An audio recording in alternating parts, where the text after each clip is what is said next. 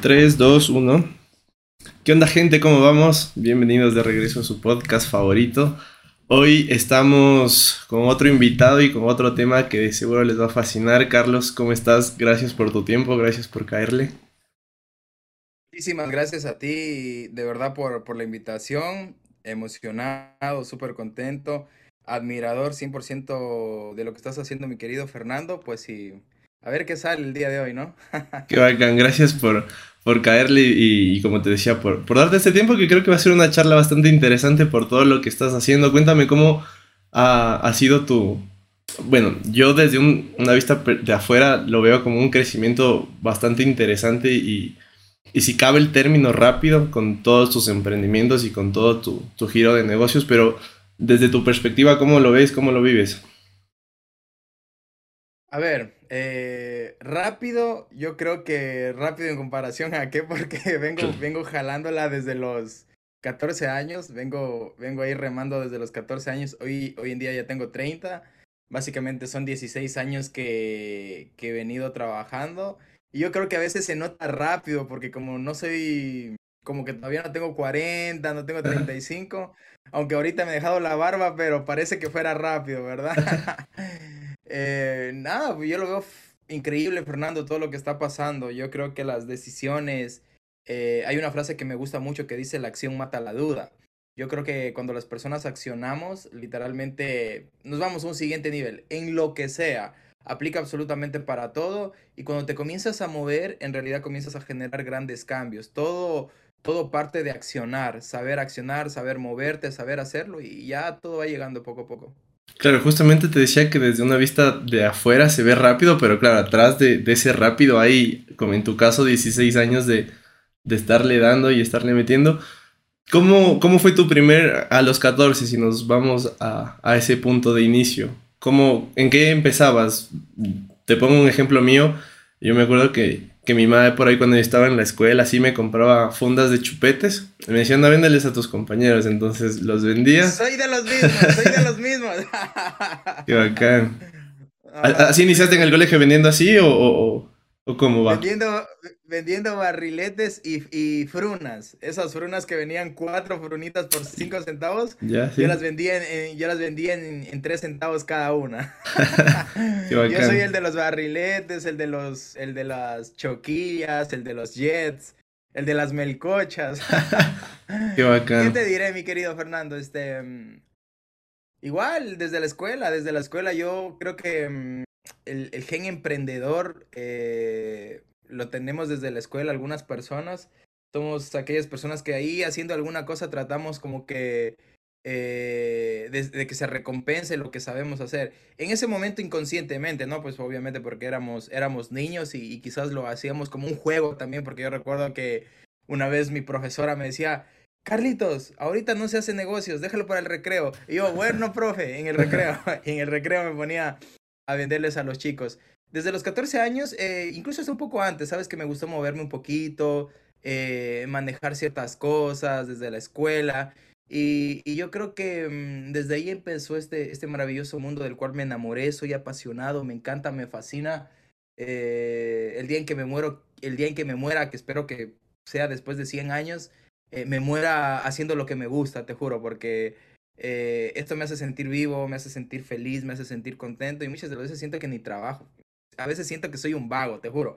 Porque digo, eh, no me cuesta trabajo hacer lo que hago.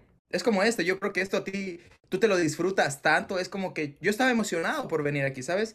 Estaba emocionado y yo estaba viendo el reloj y digo, chuta, ya son las 11, no, acá son las 12, ya mismo son las 11 en Ecuador, acá son las 12, estamos con una hora más, ay, ay, ya mismo. Y estaba emocionado porque esas cosas encantan y yo creo que se sienten. Y desde niño eh, comencé a hacer las cosas hasta el, hasta el sol de hoy. Qué bacán. Y eso es algo que justo lo hablaba con un profe que le cayó la anterior semana. y él me decía que estaba leyendo un libro que se llamaba Trabajos de Mierda. Que era eh, trabajos, bueno, el libro relataba algunos eh, testimonios de gente que le contaba que estaba trabajando ocho horas sin saber qué hacían. O sea, solo hacían movimientos repetitivos, acciones repetitivas y nunca sabía qué hacían. ¿Cómo, en, qué momento de tu vida o, cuál fue ese, ese factor que tal vez nos puedes compartir que, que, te dijo, no, sabes qué, yo tengo que saber qué hago para mí, para los que están cerca de mí y comenzar a, a darle un poco más de movimiento a tus diferentes emprendimientos, tal vez pasando el colegio en la universidad o antes? ¿Cómo, cómo fue ese, ese momento en el que dejaste, porque a veces como que actuamos en automático, ¿no? Como que, uy, sí, eh, vendo tal cosa, ajá, vendo tal cosa y me va bien, entonces vendo esto por siempre, pero hay que evolucionar. ¿Cómo, cómo fue esos, esos primeros cambios?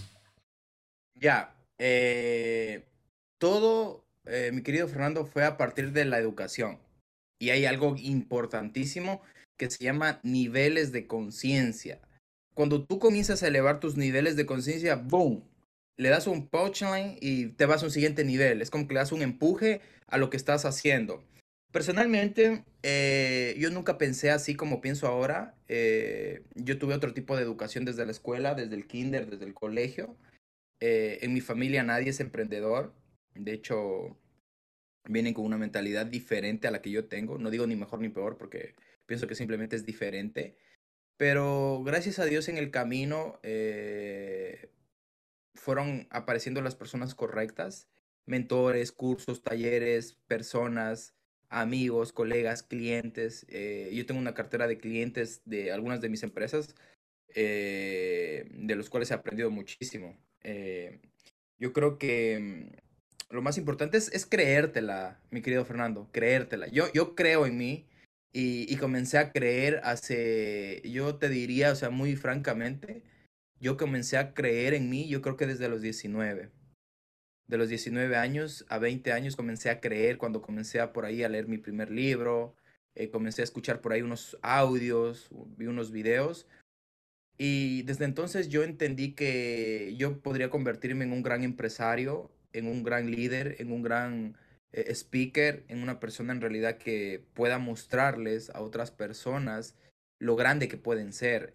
Eh, yo siento que hubo ese momento en donde yo dije, chuta, oye, soy bueno para hablar con la gente, para liderar a la gente, incluso soy bueno para hacerlos llorar, porque a veces nos ponemos a chillar todos y, y, era risa porque el otro día, era risa porque el otro día estábamos en una mentoría con la comunidad de Liberty, estábamos con más de 100 personas en Zoom. Y, y yo tengo la energía bien alta, no sé si ya te diste cuenta. Em, y estaba dándoles así una mentoría súper, súper fuerte, que la gente la siente, siente esa vibra. Yo les digo, chicos, ¿lo sienten? Dicen, sí, sí, la sentimos. Y después es como que esto lo aprendí eh, en, en, algunas cositas de PNL, de programación neurolingüística, eh, llegas un momento en que los elevas tanto a, tu comunidad, a la gente, las elevas tanto a través de la conversación, que estás en un punto y boom, los puedes hacer caer a un nivel de, de conciencia súper, o sea, en donde se ponen súper sentimentales. Entonces, boom, los llevé abajo otra vez y ahí incluso a mí se me salieron las lágrimas y, y me comencé a dar cuenta y dije, chuta, eh, qué poderosos que podemos llegar a ser cuando comenzamos a identificar cómo podemos potenciar mucho más las, las, las skills, las habilidades que tenemos. ¿Y, y cómo, cómo, te decidiste? O sea, entiendo que... Creo que no, no sé, ahora creo que más, pero antes creo que eran pocos los que decían, bueno, voy a, a probar mi suerte vendiendo tal cosa o haciendo tal cosa. Y eso ha ido creciendo, creo, en, en las últimas generaciones, pero no todos triunfan a la final. Y, y triunfar es bien grande y bien ambiguo el, el, decir cuándo se triunfa y cuándo no, cuándo se tiene éxito y cuándo no. Pero, ¿cómo llegaste a, a darte cuenta que estas habilidades te hacían una persona diferente? Y, y, te pregunto esto porque a mí me ha costado un proceso bastante fuerte de, pasar por medio de una pandemia, de, de, tener un tipo de vida antes de pandemia y después de pandemia. Y ahí te aprendes a conocer una introspección no quiero decir obligada, pero sí necesaria en este punto, ¿no? Y como que ahí empiezas a entender cómo funcionas, a dónde vas. Pero eso antes de la pandemia yo ni me lo cruzaba por la mente. Yo también como que me daba cuenta que vivía lo que te decía antes, en automático. ¿Cómo te diste cuenta tú que tienes esas habilidades? ¿Cuáles eran esas, esas fortalezas que, que identificaste y cómo las nutrías, ¿no? Porque la educación hoy por hoy la podemos encontrar en un clic, pero hace unos 5 o 6 años era jodido decir esto me sirve en internet. Buenísima tu pregunta. Mira, eh, lo voy a responder en dos, en dos partes. Número uno, eh, me di cuenta que yo era poderoso y que, y, que tenía un nivel que impacta a la gente cuando las personas, eh, después de conversar conmigo, salían botando chispas. Se iban botando chispas o se iban saltando o, a su vez lloraban, lloraban. Eh, yo dije, incluso alguna vez dije, le dije a alguien, le digo, digo, puta, digo, no, no sé si hacerlos llorar está bien o está mal, le digo, estoy confundido. A un mentor le digo, maestro, le digo, estoy confundido, no sé si es bueno o es malo. Porque yo tengo muchos mentores, tengo muchas personas de las cuales aprendo, eh, me entreno muchísimo en eso. Y me decía, Carlos, eres un ser que en realidad impacta la vida de las personas. Eso es bastante bueno porque no cualquiera se abre. Y ahí yo me di cuenta y dije, sí, yo tengo las habilidades, tengo las habilidades, número uno. Y número dos, cómo potenciarlas. Eh, entrenando. Esto es como, ¿qué deporte te gusta? No sé, el fútbol es el que más me gusta hoy por hoy. El fútbol. Si quieres ser un buen futbolista todos los días, entrenar. ¿Eres derecho o eres izquierdo? Derecho. Si quieres perfeccionar al 100%, patea 100 veces con la derecha. Y si quieres perfeccionar la izquierda, patea mil veces con la izquierda. Cristiano Ronaldo llegó un momento en que Carlos Tevez, en una entrevista con Fox, con el pollo, le dice, Cristiano Ronaldo pateaba 100 veces con la izquierda antes que con la derecha. Y llega en un momento en que hace mejores goles con la izquierda que con la derecha. Acá es exactamente lo mismo. Si tú tienes ya ciertas habilidades, ciertas skills y, sabes que las tienes, por ejemplo, vos editar videos o hacer este tipo de entrevistas, si quieres convertirte en un pro todos los días, every day, o sea, todos los días, todos los días, no a veces, todos los días y ahí vas perfeccionando. ¿Cómo lo hago yo? Leyendo, entrenándome, capacitándome, pagando mentorías, pagando conferencias, comprando cursos, eh, leyendo libros. Mira, aquí tengo algunos, de hecho, te los muestro. Eh, tengo algunos libros que todos los días, o sea, estar viendo videos, yo entreno, yo, yo estudio la gente que tiene los resultados que yo quiero tener. Yo estudio gente visionaria, yo estudio gente que piensa diferente. Por consecuencia, yo comienzo a pensar diferente. A mí me encantaba el tema de los videos, ¿sabes? Eh, yo en algún momento quería ser youtuber, quería, quería tantas cosas pero el tiempo y la vida no me daba para tanto, así que comencé a darme cuenta en qué era bastante bueno y comencé a darme cuenta que era bueno en el liderazgo, en el desarrollo, hablando, haciendo negocios, haciendo empresas y me comencé a especializar poco a poco. No he llegado a donde quiero llegar todavía porque sigo entrenándome y si en algún momento llego voy a seguir entrenándome, voy a seguir capacitándome porque ese es el secreto, o sea, potenciarlo, potenciarlo todos los días. Oye, pero aquí me surge una duda porque últimamente como que en el, en el mundo... Eh si se lo quiere generalizar, aunque no, no quiero caer en esto, pero del coaching, hay, hay, hay, muchas vertientes, ¿no? Y en México al menos hay, hay algunos exponentes, tanto buenos como malos, de, de este tipo de, de, llamémoslo liderazgo, coaching o, tipo de industria, por así decirlo, ¿no? Y ha, ha, habido un montón de críticas hacia aquellos que se denominan gurús de ciertas cosas, de negocios, de vida personal, de vida de saludable, fitness, ejercicio, etcétera, etcétera, ¿no? ¿Cómo no caer en, en, eso y en ese paradigma de, de, que estoy pasando esa línea y llegando a ser un charlatán, ¿no? O sea, llegando a hablar mucho. Y, te pregunto esto porque sí me genera mucha intención. En una de mis, de mis sesiones con, con mi psicóloga me dijo que tal vez yo puedo meterme también al mundo del coaching y me generó mucha, no sé si ansiedad, pero mucha duda, ¿no? Porque era como que tengo este, este, este punto en el que hay exponentes que se, se pasan de, de, la raya, por así decirlo, hablan de más o se convierten en estos que solo te tratan de vender cosas y ganar a costa de... ¿Cómo no caer en eso, no? Y, y cómo sobre todo decirle a la gente algo diferente a, a, eso, ¿no? O sea, que no se sientan estafados ni, ni, ni en ese punto. Entiendo completamente. A ver, mira, desde mi punto de vista, ojo, esta es una opinión personal. Eh, yo siento en primer lugar que todas las personas tienen derecho a opinar y a ver las cosas desde una perspectiva totalmente diferente. Por ejemplo, tú en este momento, Fernando, yo te muestro este vaso con agua, esta copa de, de agua. Tú la puedes ver así como la estás viendo en este momento, detrás de una pantalla, ¿verdad? Y tú me puedes opinar, sí, está, está a una cuarta parte llena, está un poquito sucia, está un poco húmeda por arriba. Esa es tu perspectiva. Pero en, en este momento yo la tengo eh, físicamente desde una perspectiva diferente, yo la puedo tocar, la puedo oler, la puedo ver y puedo dar una opinión, puedo emitir una opinión. ¿A qué, em, ¿Hacia dónde voy con este, con este ejemplo, con este ejercicio? Por ejemplo, Carlos Muñoz. Yo creo que es un vivo ejemplo. Diego Dreyfus. Eh, Robert Kiyosaki, Yokoi Kenji, eh, Luisito Comunica. En fin, hay un sinnúmero de personas que hoy en día se hacen llamar mentores, shifters, coach, entrenadores, eh, motivadores, etcétera, etcétera.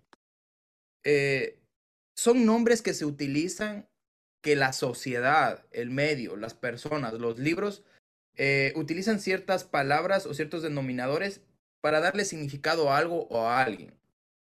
Pero yo creo que profundamente cada persona tiene una perspectiva diferente. Por ejemplo, tú dijiste, hay ciertos mentores, ciertas, ciertos coaches que se pasan de la raya. Sí y no. Por ejemplo, yo, si veo que un curso de Carlos Muñoz para mí me funciona, lo compro, así me valga 3 mil dólares, porque me sirve a mí, me sirve a mí personalmente para llegar o aumentar mis habilidades, a mí. Si veo que una mentoría de 1.500 dólares me sirve de Diego Dreyfus, pues la compro.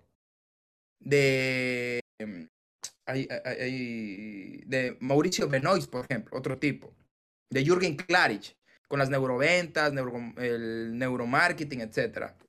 Si yo veo que eso me sirve, lo compro y lo utilizo y lo aplico para mí. Otras personas puede que vean, ah, no, dicen, chuta, mira, este tipo te está lucrando, está vendiendo el curso Hágase Millonario con la fórmula del samurái, por ejemplo, y solamente quieres entrar ahí para que pagues el curso y, y vendértelo y listo, y él hacerse millonario, cosas así. Eso se llama FOMO hay mucha gente que lastimosamente entra en el FOMO por ignorancia, porque no se dan el tiempo primeramente de investigar de quién van a aprender, si es que en realidad tienen resultados. Y hay gente, yo digo que sí, y no solamente en este mundo de los gurús, entre comillas, o de los falsos líderes o falsos millonarios, en todo lado. Hay, hay, gente que literalmente no tiene el resultado que dice, pero utiliza Instagram, utiliza Facebook, utiliza WhatsApp, utiliza Discord, utiliza Telegram, utiliza OnlyFans, no sé, para hacer ver más grande el éxito que tienen. Eh, llámalo marketing, llámalo estrategias, llámalo como tú quieras, pero hoy en día mucha gente se apalanca de miles de cosas para hacerte ver el éxito o hacerte ver los millones. Acá en Miami, Fernando, yo conozco mucha gente eh, que sube sus Lamborghinis, un estilo, eh, el famoso lifestyle, a Instagram. Y tienen un Lamborghini que está rentado, ni siquiera el Lamborghini es de ellos. Viven en un departamento que te vale 3 mil dólares que es rentado, ni siquiera es de ellos pero eso les hace vender. Bien por ellos o mal por ellos, yo no sé, o sea, la gente, como yo siempre digo, para los gustos, los colores, eso ya dirá la gente está bien, está mal, pero yo siento personalmente que uno puede comprar, adquirir ciertas cosas que te ayudan a crecer si a ti te sirven. Si a otra gente no le sirve, pues que no lo compren.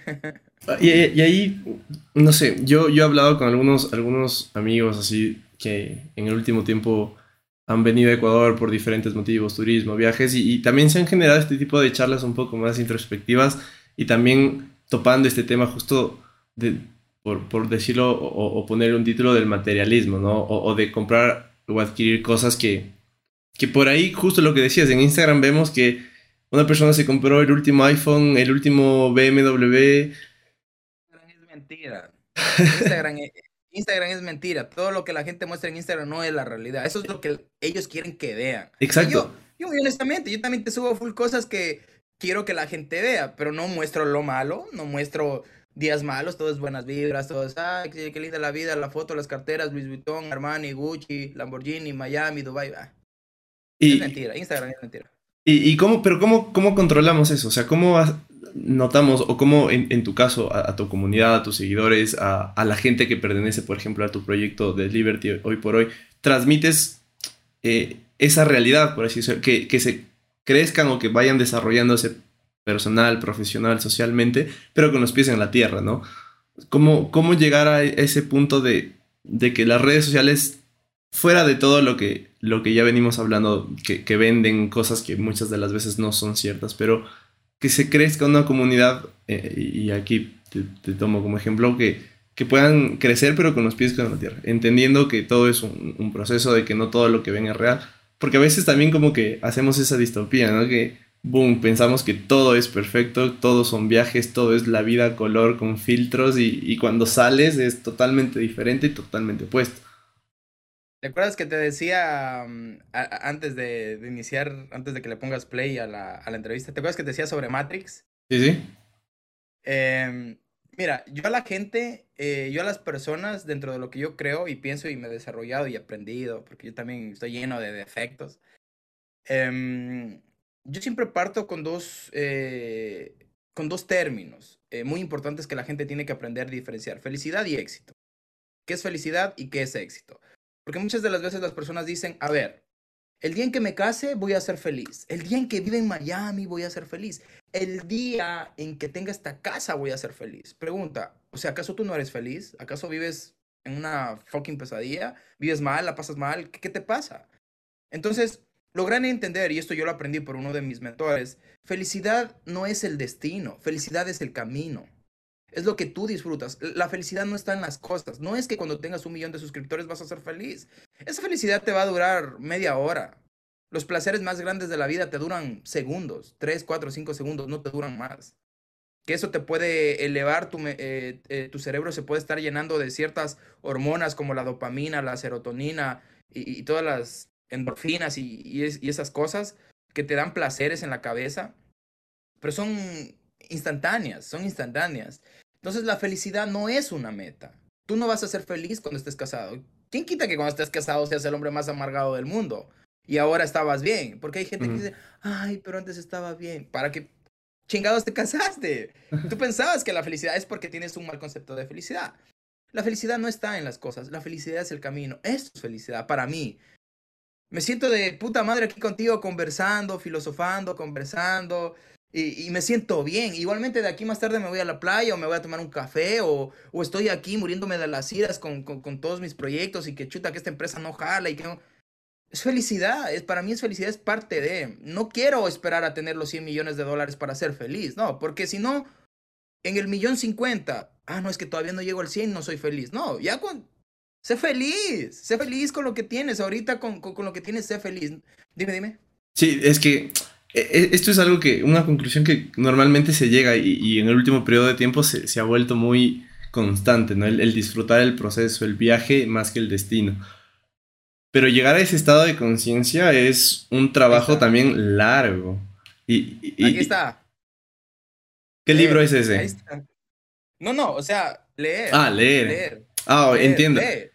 Es que, es que claro, al, al punto que voy es que para mucha gente tal vez que, que, ahora está creciendo y que eh, está entendiendo como las nuevas formas tal vez de vivir, porque en realidad eso ha cambiado bastante, eh, se le es un poco más fácil entender el, el, proceso. Pero llegar a entender eso, tipo, a mí me costó un montón, o sea, a, entender que el proceso es el importante, o sea, independientemente cuál sea el resultado.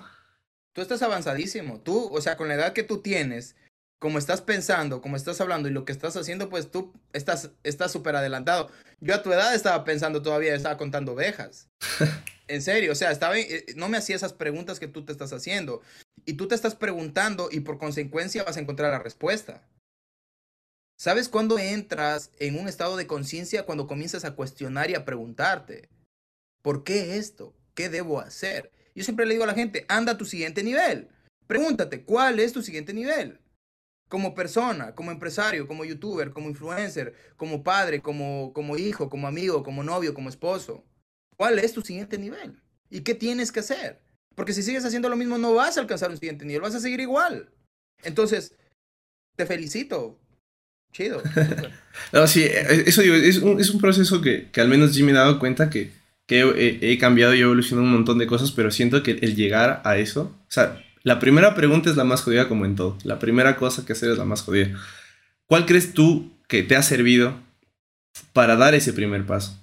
Salir, por ejemplo, vi que antes de, que vayas a Estados Unidos y ahí me vas corrigiendo, eh, salías a, correr a las 5 de la mañana, por ejemplo. Y eso se volvió viral también en muchas personas por la pandemia que se viralizó el libro y que creo que es un libro bastante importante. Yo lo hice viral al club de las 5 de la mañana. pero, por ejemplo, para ti, ¿cuál es e, esa motivación, esa patadita que dice, ok, vamos a hacer? Y la primera vez es lo más jodido.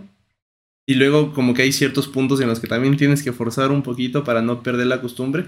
Pero la primera siempre es lo jodido. ¿Cuál, cuál fue tu remedio, tu, tu libro, tu mentor? Y ya luego hablamos de eso que también me parece súper interesante. para hacer esa primera cosa, esa primera vez, y de ahí hacerlo un hábito, una costumbre. Te voy a dejar una frase así para el podcast que está súper cabrón, me encanta, te juro. El primer paso más grande y más difícil lo damos por dentro. Ese es el primer paso, darlo por dentro. Y ahí viene algo que se llama la intención. ¿Tienes la intención de cambiar? ¿Tienes la, intención de crecer? ¿Tienes la verdadera intención de ir por tu siguiente nivel? ¿Tienes la intención de ser eso que dices ser, que quieres ser todos los días que te repites en la cabeza? Ese es el paso más difícil.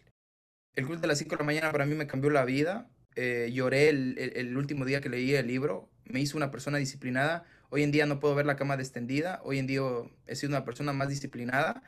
Eh, yo lo hice en la pandemia. Para mí, dentro de la pandemia, dentro de todo lo malo que hubo, para mí hubo muchas cosas buenas. Me conocí full.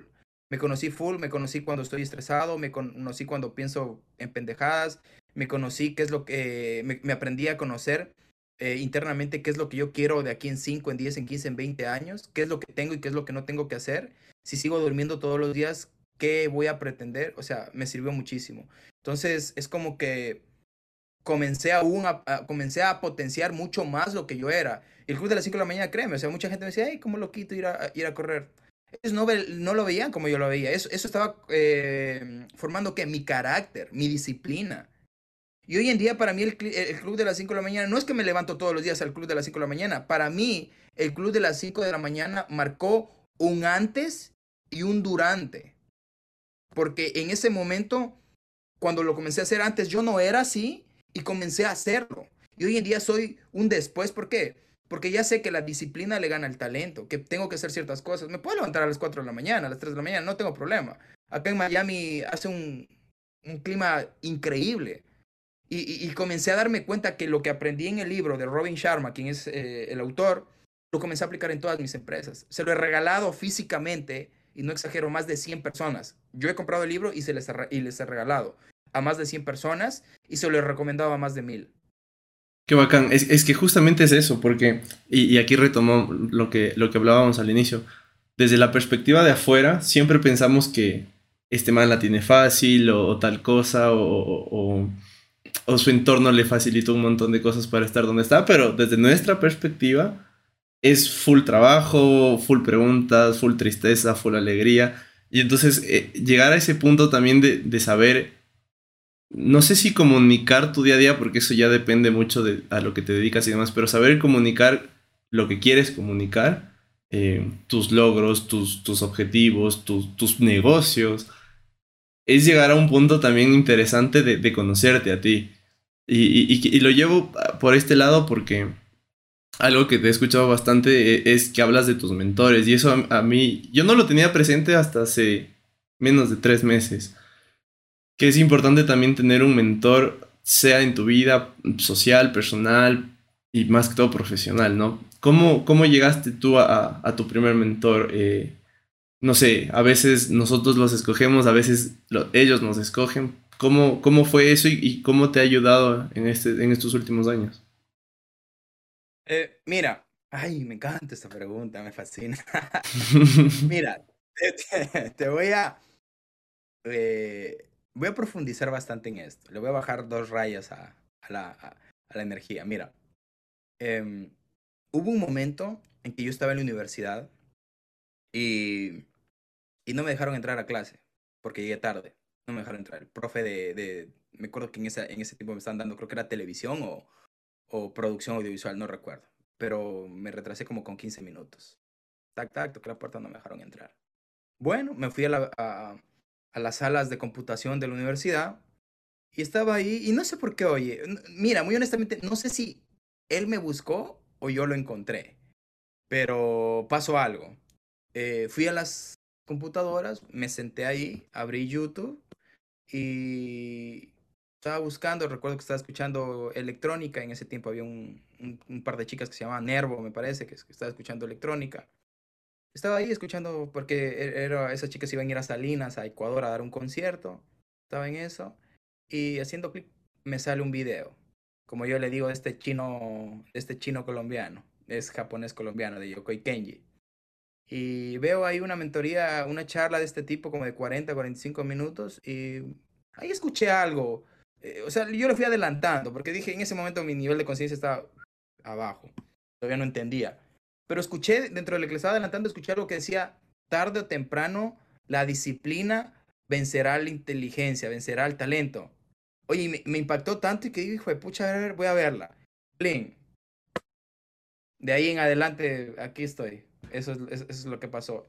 Yo lo quería tanto, lo deseaba, porque yo siempre quería un cambio, un crecimiento, y me llegó este mentor. Desde entonces lo descubrí a Tony Robbins, a Robert Kiyosaki, a Napoleon Hill, a John Maswell, a Carnegie. O sea, dije no.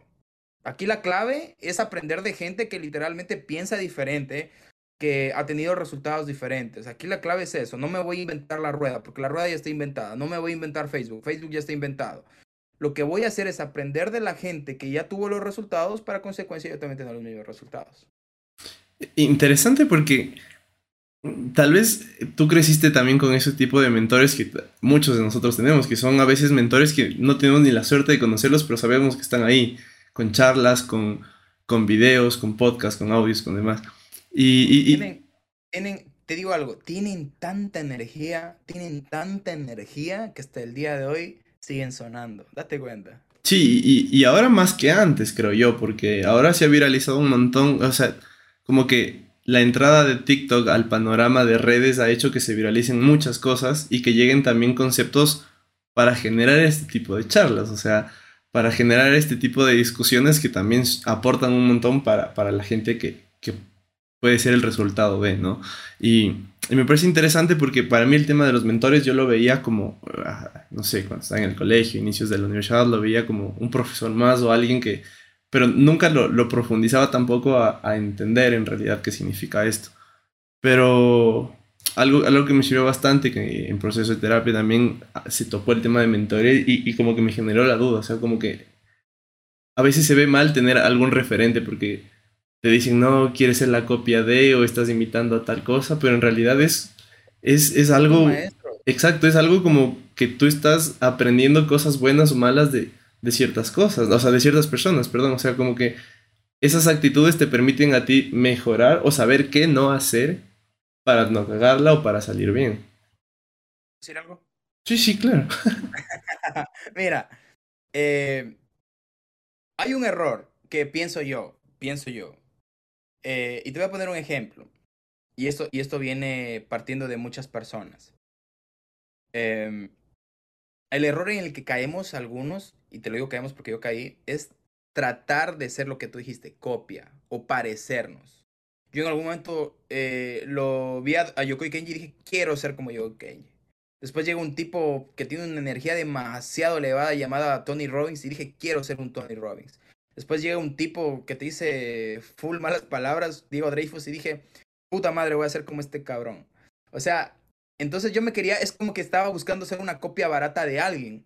Hasta que un día llegó una mujer y me dijo, es pues, una mujer, no exagero, por lo menos ha leído unos mil libros, te juro. Mil libros, es una biblioteca con patas, como dicen vulgarmente. me dijo, usted Carlitos, eh, ¿qué quiere ser? Y yo le dije, oye, fue tan profundo lo que me dijo, hasta el sol de hoy, te juro. Eh, yo le dije, quiero ser como Tony Robbins. ¿Y sabes lo que me responde? Por eso te digo, mira, y ella es mi mentora, es mi maestra, a la cual yo aprendo mucho. Por eso es tan importante tener mentores. Me dijo, mm, a mí me hubiera gustado que usted sea mejor un Carlos Ojeda.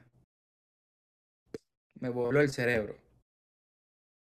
Y dije, sí, o sea, tengo todo, tengo absolutamente todo. Y no voy a aparecer y a tratar ser eh, igual que alguien más. Voy a aprender de ellos y yo tengo mi vibra, yo tengo mi energía, tengo mi aura, tengo mi, mi vocabulario, tengo mi léxico, tengo mi mindset. Y dije, voy a hacer de lo mío, mío. Voy a ser un Carlos Ojeda. Y así loco, sin un tornillo, desenfrenado, con la energía mil. A algunos les gusta, a algunos no les gusta. Ya les dije, para los colores. Para los gustos de los colores. Entonces dije, eso, o sea, yo lo que hago es a mí me encanta Maluma, me fascina Maluma, porque es un pelado demasiado loco, es menor a mí. Creo que él tiene 28 o 29. Y una mentalidad demasiado loca. Me encanta la mentalidad de J Balvin, por ejemplo. Lo estudio muchísimo a ese tipo. Más allá de que sea reggaetonero o no sea reggaetonero, se pinte el cabello de rosa, lo que sea. Me encanta Cristiano Ronaldo. Me fascina Ronaldo. Por la disciplina. Me fascina, me encanta. Me encanta Diego Dreyfus por lo directo que es. Él no tiene pelos en la lengua. Él no tiene que maquillarte las cosas para, para putearte, para decirte algo. Me encanta la, la nobleza de Yokoi Kenji. Un tipo demasiado noble sencillo, humilde. Entonces es como que yo voy cogiendo de todos, voy aprendiendo. Aprendí de Napoleon Hill, piense y, piense y hágase rico. aprendí de Robert Kiyosaki, Padre Rico, Padre Pobre. Aprendí de Robin Sharma, el Club de las 5 de la mañana. Aprendí liderazgo con John Maxwell. Tengo diferentes mentores. Los hago mío, son mis maestros. Y aparte de eso, también tengo mentores eh, a los cuales sigo eh, aprendiendo al sol de hoy. Tengo un psicólogo, tengo una, nutricionista, a veces estoy medio perdido, pago mentorías que me valen 3 mil, 4 mil, 5 mil dólares por tres días. Entonces me sigo entrenando. ¿Y esa constancia cómo la trabajaste? Porque, claro, hablábamos de dar el primer paso y, hacer el primer cambio interno, que me parece interesante porque muchas de las veces creemos que el primer paso es externo eh, y, nos olvidamos que si la adentro no funciona, afuera no va a funcionar. Pero la constancia, ¿cómo, cómo la vas manteniendo? Porque Fuera, fuera del tema económico y el tema, y el tema de negocios, que, que también lo quiero hablar más adelante, que es una parte importante para, por ejemplo, entrenarte, eh, ir a tutorías, ir a mentorías, adquirir cursos, aprender más. Pero esa constancia, ¿cuál es la base de? O sea, porque a veces tenemos el gimnasio en casa y no hacemos ejercicio porque nos da pereza, porque no somos constantes. ¿Cómo mantener esa constancia? Yo creo que se viene a través de dos cosas, mi querido Fernando. Eh, número uno es cuando comienzas ya a ver resultados. Y eso es bien complicado porque tú no puedes ser constante si porque vivimos en, en un mundo donde lo queremos, se llama el efecto microondas. Lo queremos ya. Es como cuando tú pones tu cafecito, está frío, lo pones en microondas, en un minuto ya está caliente. Entonces los resultados la gente los quiere ya. Va al gimnasio, al siguiente día ya está viendo si es que ha bajado las libras y no funciona así. Eh, en mi caso fue como que yo lo hice eh, inconscientemente y cuando puse la intención, dije, a ver, a ver, algo está pasando aquí y algo bueno. ¿Qué pasa si lo sigo haciendo? Va a seguir pasando más cosas buenas. Entonces me enamoré del proceso. Yo no trabajo por un resultado X. Yo sé que los mis resultados van a llegar. Está garantizado. ¿Y cuál es mi garantía? que estoy haciendo la tarea, estoy haciendo y estoy siendo constante. Eh, voy a tener el resultado. Y también eh, creo que es indispensable, o sea, y muy honestamente, bueno, va a sonar un poco loco, pero, y creo que todo el mundo lo dice, tienes que hacer lo que te gusta. O sea, si te, si, te gusta lo que estás haciendo, ahora, por ejemplo, he retomado el gimnasio y créeme, ayer me estaba viendo en el espejo, ya llevo como un mes y medio, y digo, ah, no, o sea, me, me ha cambiado el cuerpo y, te motivas y te sientes bien y dices, no lo voy a dejar, ¿por qué? Porque te está haciendo bien es como tú, eh, esta sesión, ¿cuál es? La 34, 35, 40, no sé. Eh, ¿Yo qué estoy viendo ahí? Constancia, que lo que estás haciendo te gusta. Una de estas, boom, te haces viral. Una. Después de... oye, mira, un ejemplo clarito que te puedo poner. Lo que está pasando con Bizarrap. Está en la sesión 51, 52 o 53. Pero el tipo ya hizo 30 sesiones antes y esas 30 sesiones no se viralizaron. Tuvo que llegar la, la que hizo ahora con. ¿Cómo se llama? Este, Quevedo, la última. La última con Quevedo. Llega con Quevedo, se hizo mundial el tipo. Los dos hicieron mundiales. Claro, pero están viendo la de Quevedo y no vieron las cincuenta y pico que están detrás. Lo de Luisito Comunica. Nadie vio los videos desde que él hacía quinceañeras. Nadie lo vio. Pero llega una que, boom. Y todo eso te da la constancia, lo que estás haciendo tú. Tú estás a un video y boom. Es interesante, yo, yo igual hace poco escuchaba una analogía que, que, representa esto, que es tener muchos dardos en tu canasta para apuntar. Uno va a tirar al blanco. Uno va... ¿Sabes qué es importante? ¿Sabes? Y, y, ahí te doy un consejo, ¿sabes? Bueno, no estoy para dar consejos, te doy una opinión. ¿Sabes qué, ¿Sabes qué es importante? Mira, muchas de las veces tenemos los dardos, ¿verdad? Y tenemos ahí. Y hay una gran diferencia en que si tú tienes 10 dardos, los lances así todos de una y uno de ellos caiga o ninguno de ellos caiga den el blanco. Y una y la gran diferencia es de que si tú tienes estos 10 dardos, ¿qué tal? Te enfoques, te concentres, mires bien y los lances, tienes más probabilidades de que no solamente uno, dos, tres, cuatro, cinco le peguen. Yo te aseguro que después del video de Quevedo, todos los videos de Bizarrat, boom, éxitos, virales.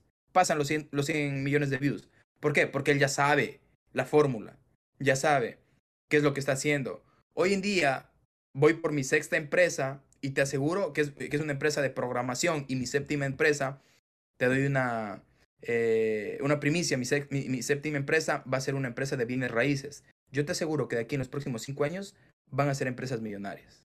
Van a ser millonarias, porque yo sé cómo hacerlo. Son mis dardos.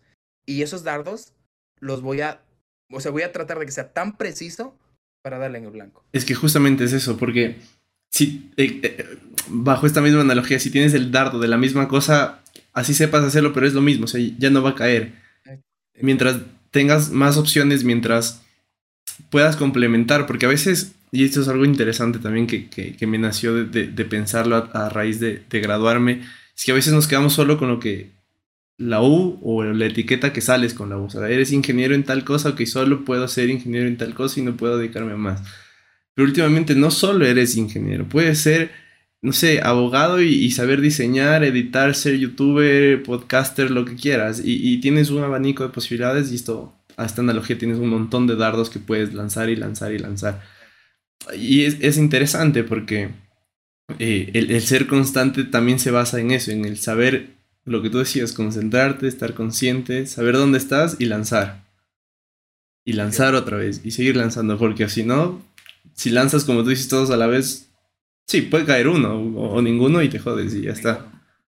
Em, pasando al tema de, de las empresas, que, que, que, también es un tema que se ha hablado un montón en este último periodo de tiempo, porque la pandemia hizo que todos queramos ser emprendedores o que nuestra alma emprendedora vuelvan a ser. ¿Cómo, cómo has gestionado tú este tema del emprender, del, del darle ahí? Porque eso también Hablarlo es fácil, decir que hay que ser constantes es fácil, decir que ser pacientes es fácil, pero vivirlo es lo más jodido del mundo. O sea, el, el, el, no tener un mes un sueldo es lo más jodido del mundo y la desesperación de tus seres cercanos es lo más jodido del mundo. O sea, gestionar esos niveles es jodido. Y, y se me viene a la mente una frase que leí justo en un libro que acabé, que es, que es de, la metodología, de la metodología, perdón, Lean, la Lean Startup, que el man que redacta dice que lo vivió de cerca el, ser emprendedor, porque el ser emprendedor significa sacrificar años de un sueldo pagado mensualmente, un fijo, sacrificar la tranquilidad. y claro, y, el ir desarrollando esto también es, es ya de alguien que en realidad está puesto para, para lo que se viene. ¿Cómo lo has gestionado tú a lo largo de estos años?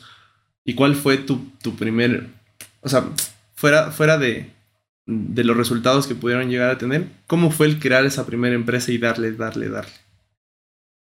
Ok, my first company in my life fue Visual Corp. Visual Corp. A ver, en ese momento no era Visual Corp, era Visual Studio. Fue mi primera empresa. Fue mi primera compañía. Eh, hay algo interesante que les puedo compartir para todas las personas que vayan a ver este video. Es de que tú tienes que tener la capacidad de ver agua en el desierto. Eso, para mí eso resume eh, la visión de un emprendedor. Porque solo tú tienes que tener esa, o sea, tú lo puedes comentar. Tú mencionaste algo interesante, la preocupación de tus familiares. Mamá, papá y este que está ahí pensando en que se va a hacer millonario, pensando en que va a tener negocio. Ellos estaban sufriendo, pobrecitos ahí, viéndonos chuta que a veces no tenemos para el arriendo, que no dormimos, que llegamos tarde, que no nos alcanzan. Les estamos diciendo nos va bien y nos ven con el mismo par de zapatos dos años. Entonces es como que es medio loco porque, puta, es así, esta mierda es así. Entonces es como que es, es, es complicado, Fernando. Es, es, bien complicado la vida del emprendedor porque eh, como tú decías, o sea, algunos solamente ven los resultados, pero no ven el proceso. Eh, yo recuerdo que eh, mi segundo negocio, el cual fue súper bruto porque lo vendí, eh, un día creé con un socio mío unas papas, unas papas que se llaman papachoc. Creamos un montón de papas hasta que le pegamos, decidimos las papas del balde, que hoy en día son famosas en, en mi ciudad, en Loja, y mucha gente hoy en día replicó ese modelo de, de producto. Era un vasito térmico con papas y ensalada y pollo y les vendíamos en un dólar. Los primeros días, el primer año vendíamos 7 dólares en el día. No nos alcanzaba, pero ni para el aceite ni para el gas. Y yo recuerdo que llegábamos, yo al menos porque estaba estudiando, llegaba a la una de la tarde hasta las 6 de la tarde pelando papa, brother, pelando papa, papa, papa, papa. Y ya, o sea, hubo un momento en que me avergoncé porque llegaban chicas de los otros colegios, de los colegios femeninos, y me veían ahí. A mí sí me daba un poquito de pena, me daba vergüenza, pero dijo, a la madre, o sea, es el precio que tengo que pagar. Yo lo sabía, yo estaba claro. Y un día inventando, ya cuando íbamos a cerrar el local, inventando, inventando, inventando, caminamos por la 18, vimos un vaso térmico, mi socio dijo, pongamos papas aquí, pongamos una presa, listo, va a dólar.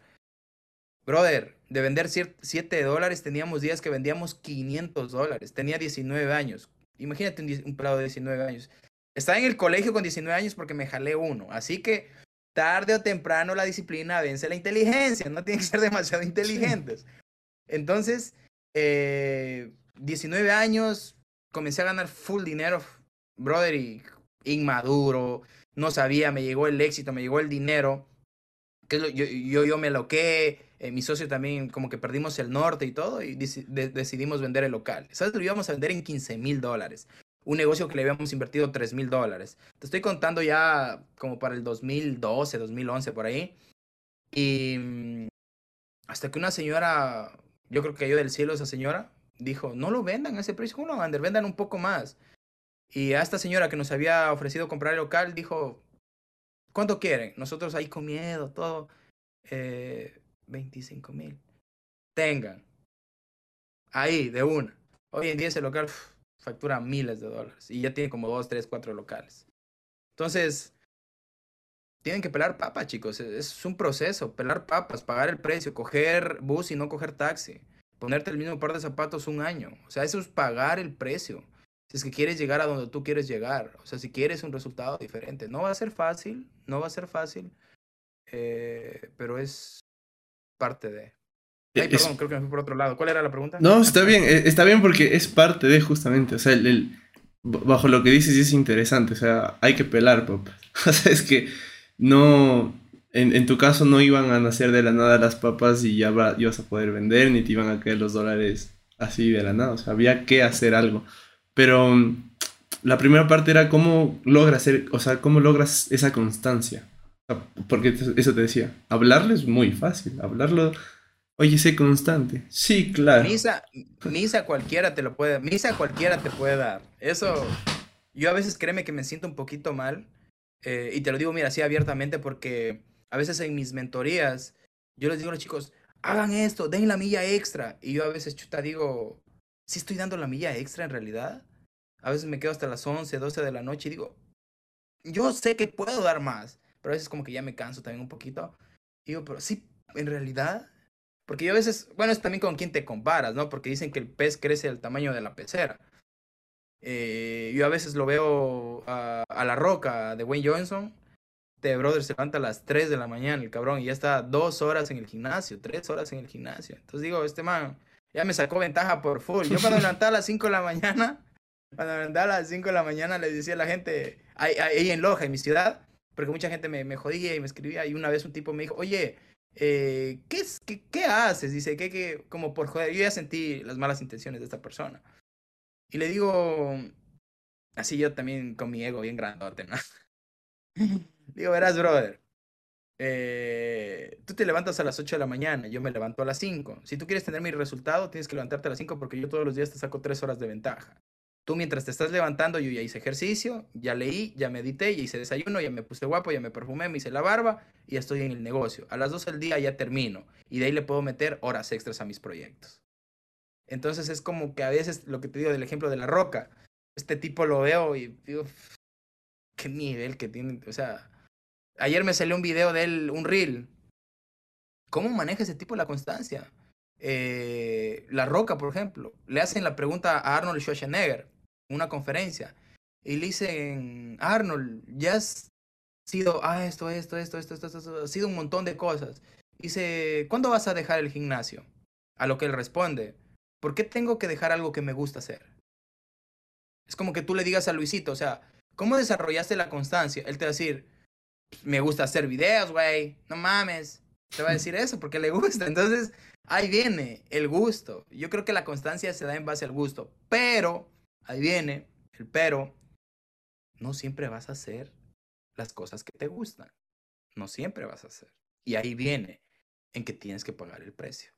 Yo no, sabía, a mí no me gustaba leer. Tuve que aprender a leer y hice de eso un hábito. Yo no, a, a mí no me gustaba levantarme pronto tuve que aprender a hacer de eso un hábito y levantarme pronto. Y después se penetra en tu ADN, ya es, forma parte de ti y comienza a salir de forma natural. Ya no, ya, ya no te cuesta hacerlo. Eso es interesante, no lo había visto así porque claro, a veces entendemos que la constancia viene de, de, de ti también, o sea, como que solo tú puedes ser constante. Y en parte sí, pero algo que, que, que me nace con lo que dices es que si a veces eres tocado por ese factor externo, que pueden ser en tu caso los libros o el gimnasio en otros casos, y, comienzas a desarrollar poco a poco, creo que también vas desarrollando esa constancia. Y creo que todo es, tal vez aquí es algo que, que lo hablábamos, pero que, que muy pocos como que lo podemos hacer, que son esos resultados o esas recompensas cortas, que no necesita de la noche a la mañana estar listo yo qué sé, la empresa o, de la noche a la mañana estar listo los, los 100 suscriptores, los 1000 suscriptores. Pero esas pequeñas recompensas hacen que tu cerebro diga, ok, esto está funcionando, sigamos. Y, eso a veces lo tenemos que autoprogramar nosotros mismos. Y más aún si te dedicas a emprender, si te dedicas a, tratar de salir de tus proyectos. ¿Cómo manejas tú esas, esas recompensas para que puedan seguir tus empresas? Me encanta esta pregunta, me encanta, me fascina. Estás lleno de buenas preguntas. ¿Quieres que te diga algo? En la vida he tenido una entrevista así, no sé. Hay algo. Súper bien, de verdad. Te, te, agradezco full. Estás sacando lo mejor de mí. Mira. Eh, es que es rico cuando tú estás haciendo algo, estás trabajando. Por ejemplo, hoy me levanté en mi canal de YouTube de Liberty, mil suscriptores. Qué chévere, buenazo. ¿Qué es lo que voy a hacer? Más power más power, porque quiero los 10.000.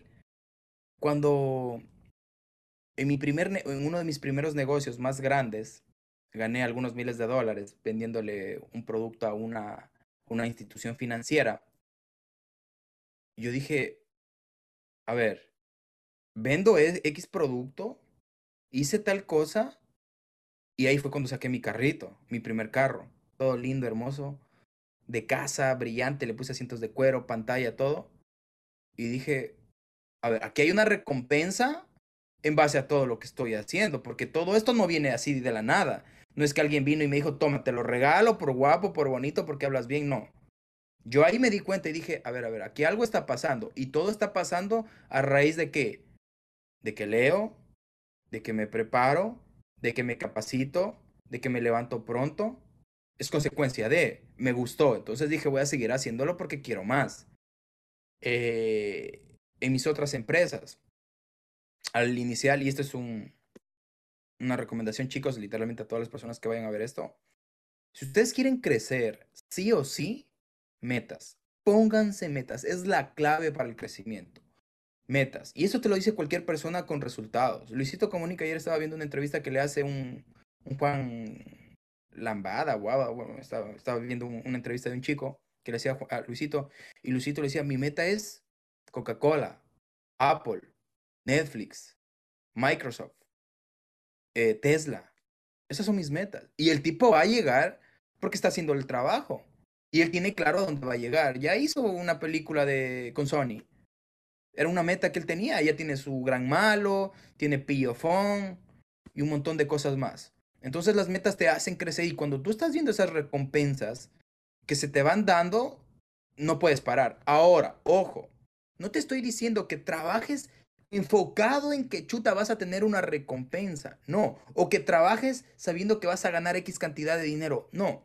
El dinero es consecuencia de tu trabajo, de tu pasión, de tu disciplina, de tu constancia. Esos resultados, esas recompensas van a ser proporcionales al nivel de exigencia que tú le pongas en tus cosas. Esas cosas van llegando, pero cuando van llegando es increíble. Em, no sé, irte de viaje, comprarte algo nuevo, que son cosas materiales que no te van a dar felicidad porque ya lo hablamos, pero que se siente cool, ¿no? Se, se siente chido. Vos, por ejemplo, me decías, me compré un micrófono. De aquí la otra semana YouTube te paga, no sé, mil dólares, Facebook te paga mil dólares, Discord te paga mil dólares. ¿Qué vas a hacer? Te compras ya no el micrófono de 50 dólares, te compras un, un ¿cómo se llama esto? Un Shure. te compras un Shure de unos 300, 400 dólares. ¿Cómo te vas a sentir? Te vas a sentir padre, te vas a ah, no, chévere. Y ahí, y mira, y ahí lo que tú, has, lo que tú estás, eh, estás haciendo tiene mejor calidad. No tanto por el escenario, por la locación y todo, sino es como que tú das lo mejor de ti, porque tus herramientas son mejores y eso te obliga a ti a dar lo mejor. Entonces, como que te sientes mejor y esas recompensas te van haciendo mucho más y mucho más valioso a ti. Y eso es importante, y eso, eso es lo con lo que a veces no entendemos, que a veces queremos, eh, no sé, salir adelante en X cosa, en cualquier proyecto y siempre damos lo, lo menor, lo mínimo. Que es como que, brother, no, o sea, tienes que dar lo que más puedas siempre invertir lo mejor que se pueda y vas a, salir, o vas a progresar, que creo que, que, es a veces lo que se habla mucho, pero muy poco se, se identifica así, y es que es así. Si tú eh, tienes a tu entorno con lo mejor, todos van a sentirse bien, todos van a dar lo mejor y obviamente todo va a salir mejor. Y, eso es algo interesante que, que, me agrada que, que, se llegue a este punto porque como que a veces en el día a día eh, eh, eh, se viralizan o vemos TikToks de gente hablando de, de un montón de cosas que se hablan, de, de, gente opinando de emprender, de gente opinando de ser constante, de que lee, de que otras cosas. Pero muy pocas nos impactan y cuando puedes llegar a ser consciente de lo que estás escuchando, llegas también a entender el por qué tienes que hacer ciertas cosas. Y creo que ese por qué es importante responderse. Eh, metiéndonos en este tema de negocios que te decía, ¿cómo, cómo ves tú lo, lo, ideal para emprender? O sea, ¿cómo ha sido este, este trajín y, y, cómo has gestionado para que puedas salir adelante? ¿Cómo has gestionado los tropezos, el dinero? Cuéntanos un poco tu experiencia, porque claro, en mi caso también se juega a ser emprendedor y de muchas otras personas que seguro llegan a este punto y dicen, wow, o sea, sí, también estoy en este modo, pero no sé cómo gestionarlo bajo tu experiencia, bajo tus proyectos ¿Cómo lo gestionas para que sea otro level? O sea, que no se quede en lo mismo, sino que trascienda, por ejemplo, ahora con Liberty que estás trascendiendo también un montón. ¿Cómo has gestionado todo esto? Buenísimo, me encanta. Em, ya, llegas ya llegas a un momento en que ya dejas de ser emocional y, eres consciente.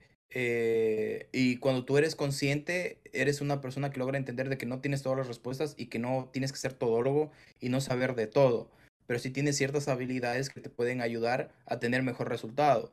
Eh, por ejemplo, para que mis empresas vayan creciendo, yo tengo que saber de leyes. Yo no, yo no soy un abogado, pero busco abogados. Me asesoro de buenos abogados. Me asesoro de cómo manejar una compañía, de cómo manejar una empresa. Investigo de cómo tiene que ser la estructura empresarial de X empresa. ¿Qué es lo que tiene que tener una empresa para que se vaya a su siguiente nivel? Eh, yo muy honestamente sí siento que me he salido de la caja eh, por pensar diferente y accionar diferente, accionar como se debería accionar. No es coincidencia, mi querido Fernando, eh, que hoy en día mis negocios estén creciendo y por arte de magia. Es porque he sabido gestionarlos y hoy en día la información que yo manejo es diferente, porque el simple hecho de vivir en, Miami, haber estado en Manhattan, en Wall Street, en Estados Unidos, ahí te das cuenta que no tienes que comenzar a jugar con tus sueños, no tienes que jugar con tus empresas, porque si estás jugando va a llegar un momento en que llega un jugador más duro que vos y ¡boom! por estar jugando. Si vas a hacerlo, hazlo en serio, hazlo en serio, porque personalmente, una de, uno de mis, de, mis, de mis malas jugadas me costó 100 mil dólares. Una de mis malas jugadas, que literalmente me mandó al piso a vivir con el conserje, y no exagero.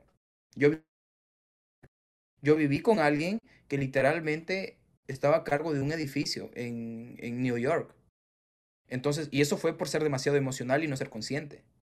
Eh, a raíz de todo esto, chuta, saber entender cómo se maneja una estructura empresarial. Hoy en día, yo creo que están trabajando conmigo cerca de 60 personas entre mis cinco empresas, cerca de 60 personas, y cada persona sabe lo que tiene que hacer. Que hay ciertos detalles que yo los estoy viendo y es como que tienes que ajustar, pero llegas un momento en que tú logras entender que tu activo más valioso es tu mente y que tú tienes que comprar tiempo.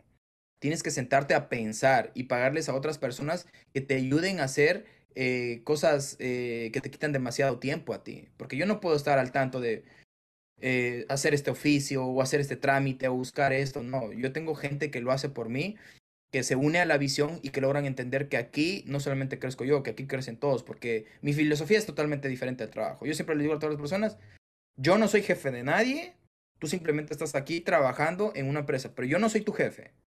A mí no me gusta eso de jefes, nunca ha ido conmigo este es un trabajo y yo te comparto algo. Y si esas personas se anclan a la visión que, que yo tengo, pues se quedan y, trabajan conmigo de, de, largo. Al principio te puedo decir de que mucha gente trabajaba conmigo sin ganar un solo centavo. Trabajaban por la visión.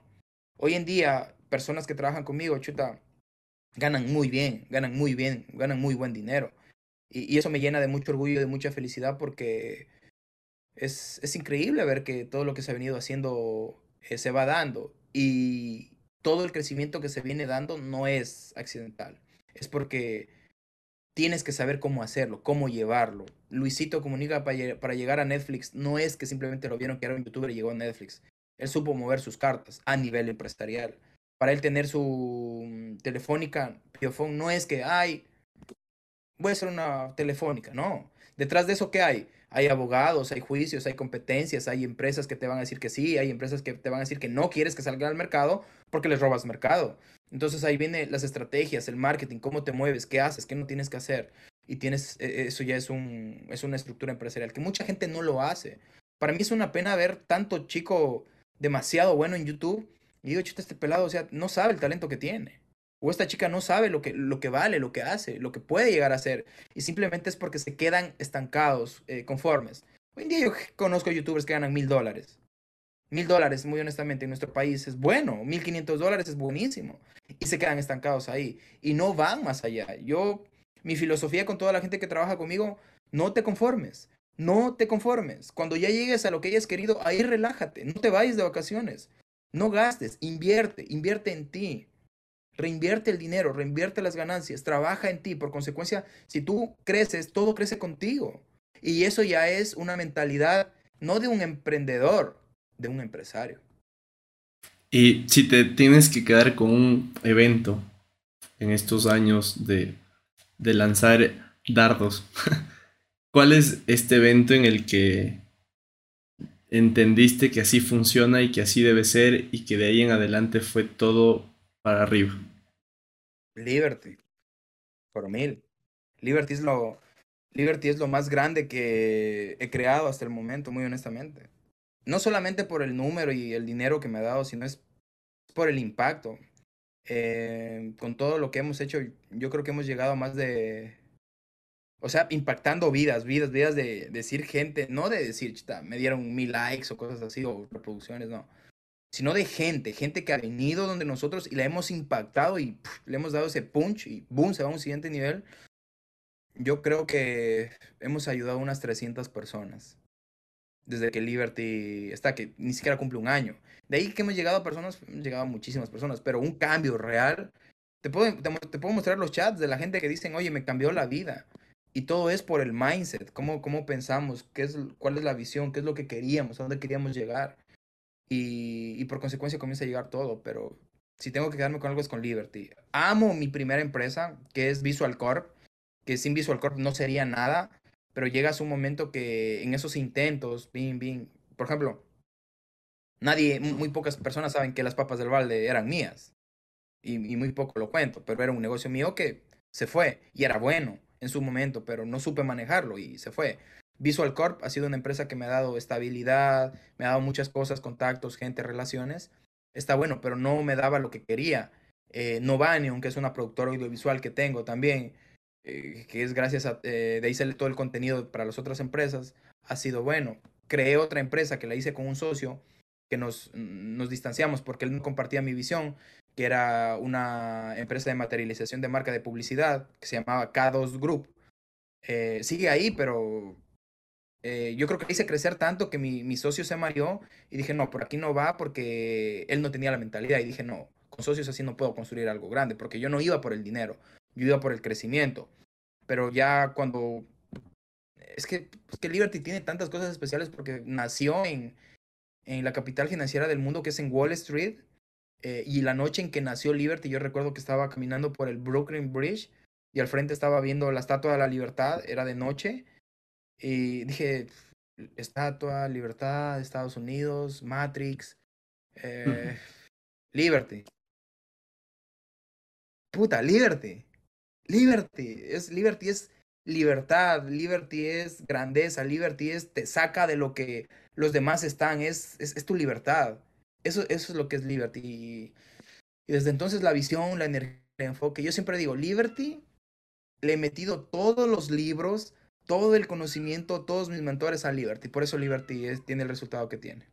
Qué bacán, qué bacán.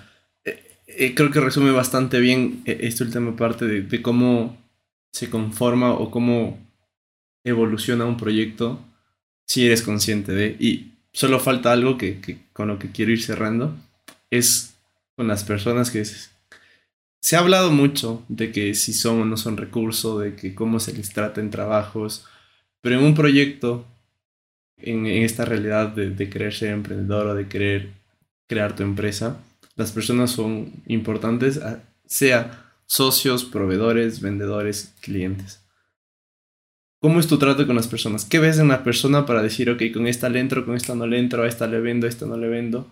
Eh, porque siento yo, no sé, y ya me contarás tú, pero el conectar con las personas siempre es diferente, pero hay que tener algo ahí para conectar. Porque conectar no es sentarte, hablar algo y decir, sí, ya, ya está. Y, y no, o sea, conectar es llegar a, un punto bajo, como yo lo entiendo, un punto en el que te, esa persona se abra hacia ti y, y, confíe en ti a pesar de que te conozca poco. ¿Cómo, cómo ves tú y, e, este tema de conectar con las personas para que sean tus socios, sean colaboradores tuyos, sean clientes? Um, yo creo que te puedo resumir esa pregunta y te recomiendo para todas las personas este libro. Cómo ganar amigos e influir sobre las personas. Hay cosas eh, internas o que, salen genuinamente de las personas, em, como el ser buena persona, como el saludar o como el preguntarles a las personas cómo están o entrar en una conversación, que son cosas que uno sabe, ¿no? Internamente. Pero hay cosas técnicas que te ayudan a ir a un siguiente nivel. Eh, hablándolo en el tema de relaciones, de negocios, de, de empresas, cosas técnicas que tú tienes que aplicar desde el cómo se sienta, desde el cómo lo ves, desde que si se muerde las uñas, el cómo habla, el si se toca la oreja, el si cierra las piernas, cierra los brazos, qué está haciendo, dónde está su mirada.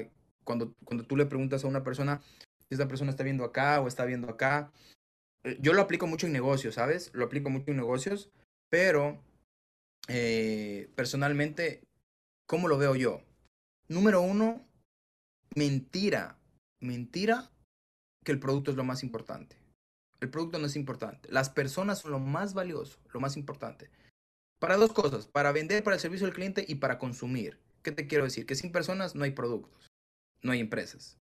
Seas un cliente o seas un, un trabajador que venda un producto de X empresa. Las personas son lo más importante.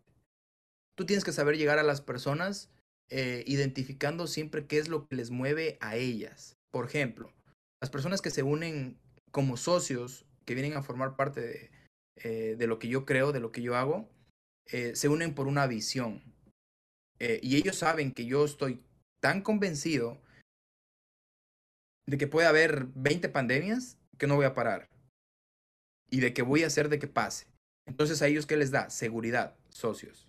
Para socios, para gente que va a trabajar conmigo. Eso a ellos les da seguridad. Lo que yo veo en las personas es ganas que sean personas que no me... bueno, esto ya lo aprendí a la mala, muy honestamente, que no me vayan a, apuñalar por la espalda, porque lastimosamente hay y me han, ah, me han apuñalado varias veces. Eh, gente que no... Gente igual a ti no vas a encontrar, jamás, nunca. Pero gente que comparta tu visión, tu liderazgo, tu enfoque, eh, la puedes encontrar. Y, esa gente se va uniendo a ti, obvio. No te olvides que van a haber un montón de, piezos, de discusiones, de malos ratos, un montón de cosas, pero es parte de... Y el trato, yo te puedo decir, puta, cabrón, o sea, no, yo no soy como que cuando tengo que ser formal, soy muy formal con mis clientes, pero ya personas como tú, con los que tenemos ese feeling, como que, digo, chuta, cabrón, ¿qué te pasa? O sea, métele, métele más, yo sé que puedes, hágale. Pero yo nunca doy órdenes. Eh, yo sugiero o, pido, ayúdame, por favor, hagamos esto, mira, ¿qué te parece? Eh, no es como que digo, necesito esto, eso. Muy rara vez me, se me de salir eso, muy honestamente. Yo creo que a veces tengo problemas con eso porque la gente me dice, oye, es que tú les das demasiada confianza. Sí, les digo, pero al final del día saben lo que tienen que hacer, o sea, saben lo que tienen que hacer y lo hacen y cumplen su trabajo. Entonces es como que a mí eso me gusta y me mueve, porque eh, vamos avanzando, vamos remando todos para el mismo lado y, y, es una unión así tan, tan loca que es una vibra brutal, Fernando, es una vibra brutal que ahora cuando estuve en Ecuador la última vez, eh, los desayunos, los almuerzos, las cenas, las capacitaciones, las mentorías que vamos aquí, que vamos acá, chita, todos. Si este tipo literal bota chispas, si es que yo soy así, y eso les comparto a ellos. Yo recuerdo que hubo una capacitación que los llevé y a todito los hice gritar. Gritan y ellos se reían y les daba vergüenza. Le digo, mírame los ojos, ¿por qué te ríes? ¿Por qué te ríes? ¿Acaso no es lo que tú quieres? Dilo, yo no te voy a criticar, yo no te voy a gritar, yo no te voy a juzgar. Sé lo que tú quieras hacer. Entonces, es como que yo trato de sacarles esa grandeza que tienen todas las personas. Porque a veces veo gente y digo, chuta, qué talentoso que es este tipo, qué bueno que es. El otro día me encontré con un programador que lo hice mi socio recientemente y te cuento, de mi último proyecto que se llama Genesis. Eh, yo lo contraté a él porque él me compró, eh, él me, me, cobró algunos miles de dólares por desarrollarme algo. Y él ha sido el hermano de un socio mío. Y yo lo llamo a, mi socio y le digo, oye, cabrón, pues le digo, es tu hermano, lo tienes ahí cinco años sentado y no me dices que es tu hermano que es programa. Bro, bro, bro, e, él, habla así y me le río porque él dice, bro, bro, bro, brother, sí, lo que pasa es que él, él no habla mucho. Le digo, como vos, mudo, era que me digas, ya, dime, ¿cómo es él? Me dice, él es así, así, así, así, listo, boom, reunámonos, listo, ¿cómo te llamas? ¿Qué haces? Eh, ¿Dónde vives? ¿Cuánto ganas? Gano en esta empresa, me pagan X. ¿Cuánto te digo? No puede ser. hermano, digo, pues si tú eres un puto genio, cabrón, mira lo que me estás haciendo. No me digas que me, te están pagando eso. Listo, te voy a hacer una propuesta. No me, la, no, no me des la respuesta ahorita. En una semana. la siguiente semana me llamó. Listo, hagámoslo. Perfecto. Empezamos tal fecha. Entonces, es como que eso, o sea, eso. Y, cuando yo veo gente así, por ejemplo, como vos te decía, brother, ya, o sea, tu siguiente nivel tienes que estar en un nivel así y, y lo vas a estar porque estás haciendo la tarea. Y yo, yo siento que tú puedes sacarle, por ejemplo, a mí me ha sacado un montón de cosas que no lo he hecho con nadie. Entonces tienes una habilidad y una capacidad para hacer eso, para sacarle eso a la gente. Entonces como que me gusta eso, o sea, eh, hacer que las personas saquen su mejor versión. Qué genial. Con esto creo que englobamos cada punto de, de, de un montón de cosas, ¿no? A veces es muy general, pero es que tema de empresas, tema de motivación, tema de constancia, tema de, de entender y disfrutar el proceso.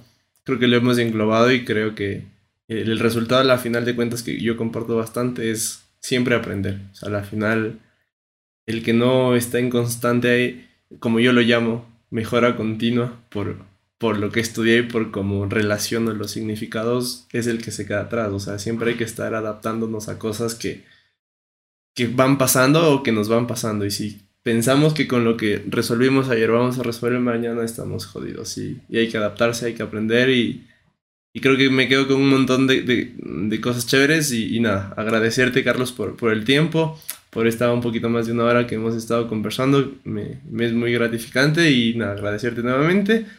Y de igual manera a toda la gente que, que llegó hasta acá, muchas gracias por el aguante y nos vemos la otra semana con otro episodio, así que Gracias. Bye.